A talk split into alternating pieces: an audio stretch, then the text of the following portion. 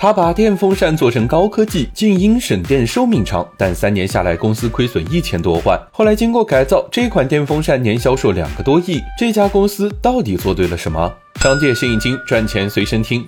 这家公司在快干不下去的时候，接到了一个神奇的订单。三个大学生找到他们，要生产一千台能在非洲使用的电风扇。当时的非洲市场很多地方还没有通电，而且一台电风扇要卖两三百人民币，相当于一个普通非洲人半个月的工资了。大部分非洲人买不起电风扇，所以这三个大学生的要求特别简单：第一，风扇能不用电不用电；第二，价格越便宜越好。公司创始人赵喜平认真分析了这个订单，大企业做不了的市场，才是我们小企业的机会。电风扇怎么才能不用电呢？那就外挂一个太阳能板，白天用太阳能板充电，晚上没电的时候就用白天存起来的电，加一个充电口，还能给手机充电。赵喜平之前研究的省电马达终于派上了用场，太阳能电池充满之后，就可以让风扇用四十个小时。还有多的电怎么办？再加一个 LED 灯，晚上还能用来照明，再也不用点火把过夜了。电风扇价格高，那就砍掉所有不必要的功能，没有定时，不能调档，反正非洲地区内温度都是最高档，一开开一整晚。赵喜平把风扇的功能减了又减，最后只剩下三个功能：送风、照明和充电。加上零部件尽量自产，成本还会进一步下降。这款不用电的电风扇一上市就卖爆了非洲五十四个国家，成为了非洲的电风扇之王。机会不在高端市场，机会只在对的市场。高端不是产品卖点，用户痛点才是真正的卖点。